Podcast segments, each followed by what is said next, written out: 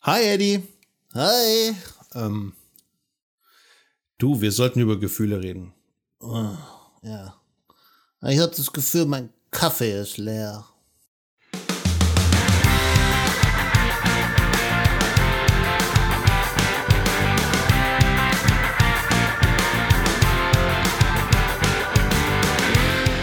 In der heutigen Folge reden wir natürlich über Log4j und über deine Gefühle. Das ist der Infosec Podcast mit Sebastian und Eddie, dem Infosec Frosch.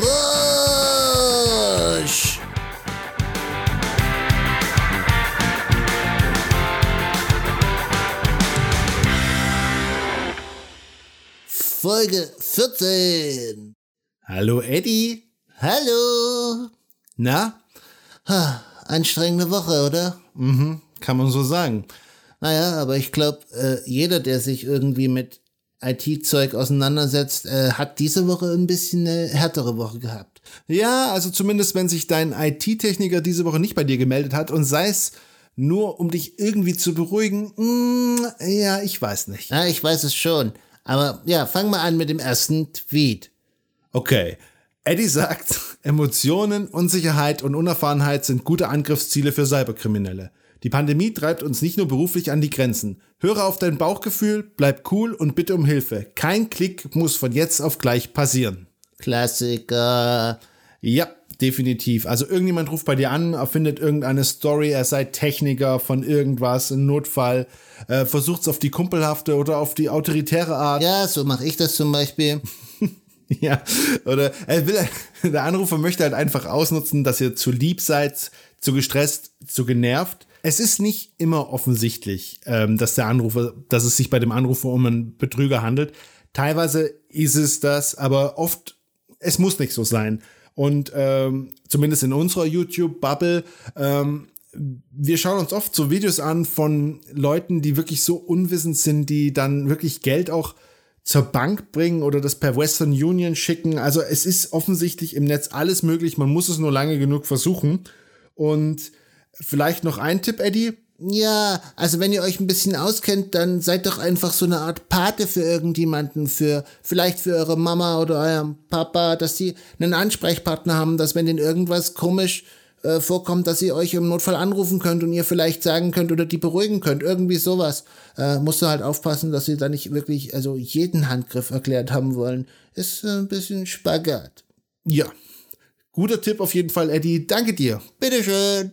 Ja, kommen wir jetzt auch zum wirklich großen Thema, das beherrschende Thema diese Woche, Log4j. Eddie, du hast da eine gute Zusammenfassung gepostet was man im Notfall tun soll. Aber wir wollen ja eigentlich die Leute abholen, die das, die das, was man da im Notfall tun soll, wahrscheinlich definitiv nicht tun kann. Und da hast du geschrieben, wer sich gar nicht selbst zu helfen weiß, kann sich zumindest überlegen, welche seiner Anwendungen übers Internet erreichbar sind und die jeweiligen Hersteller anschreiben. Eine, eine Korrektur vielleicht dazu. Ähm, ihr solltet das auch tun, wenn die Sachen nicht direkt übers Internet erreichbar sind. Also lieber mal eine Nachricht zu viel an den Hersteller. Meistens, wenn ihr auf die Website des Herstellers geht, ich habe jetzt schon so viele gesehen, die es direkt posten, sie sind betroffen, sie sind nicht betroffen, das kann man tun, das sollte man nicht tun.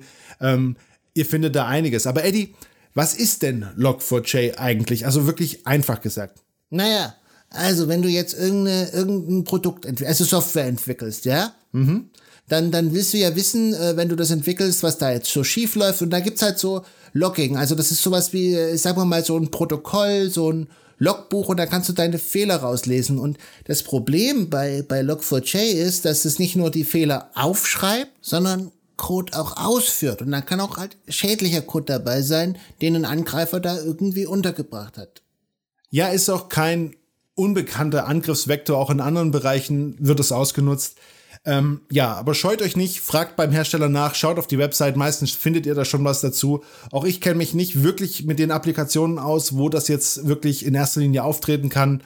Traut euch lieber so, als dass ihr dann wirklich die Leidtragenden seid. Genau. Oh, jetzt geht's um Kaffee. Nächster Tweet. Eddie sagt, dass SoSafe Security sagt, dass die meisten Klicks auf Phishing-Mails am Montagmorgen stattfinden. Eine obligatorische E-Mail-Lesezeit am Montagmorgen mit einem extra großen Kaffee hätte sicherlich nicht nur positive Auswirkungen auf die IT-Sicherheit.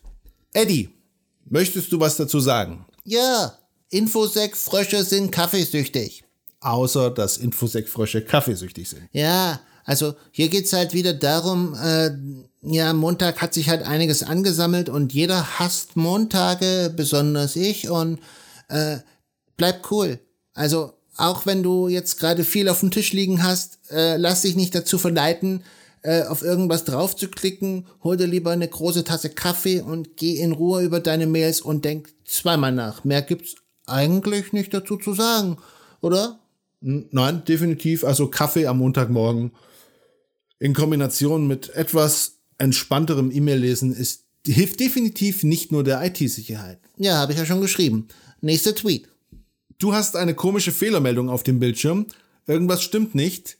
Eddie sagt, mach ein Foto mit deinem Handy, achte aber darauf, dass du keine sensiblen Daten erwischst und melde es deinem IT-Verantwortlichen.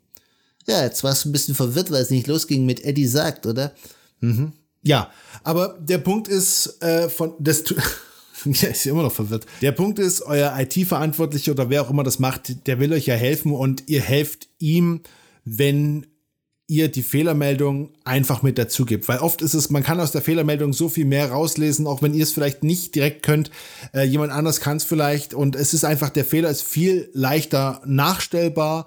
Es ist es, es erleichtert die Arbeit ungemein, als einfach nur anzurufen und zu sagen, äh, geht nicht. Oder ein Ticket zu schreiben oder was auch immer.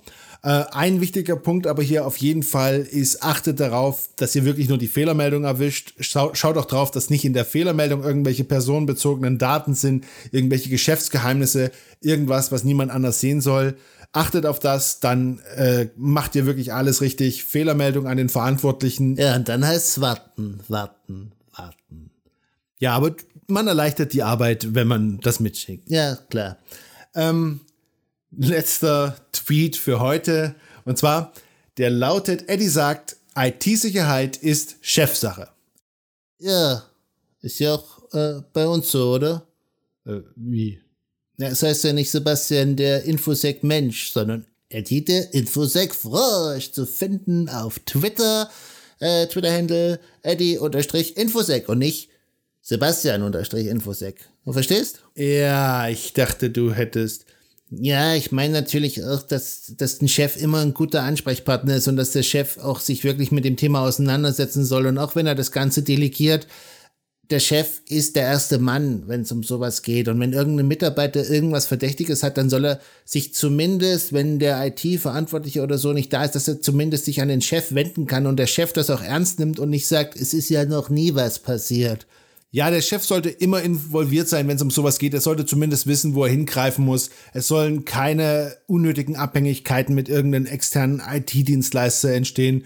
Solche Sachen äh, etwas Redundanz schaffen und die Sache wirklich mit angehen, auch wenn es am Anfang schwer fällt. Ihr kommt um das Thema früher oder später nicht herum. Es ist im Notfall hilfreich und äh, ganz ehrlich, am, am Ende hält immer der Chef oder die Verantwortlichen den Kopf hin. Also ignoriert das nicht, macht das, setzt euch damit auseinander, jeden Tag ein bisschen mehr. Und das war's für diese Woche mit dem Infosec Podcast mit Sebastian und Eddie dem Infosec Frosch. Wir haben uns gefreut, dass du dabei warst. Wir hören uns nächsten Sonntag wieder um 9.30 Uhr. In der Zwischenzeit findest du uns auf Twitter unter eddie-infosec.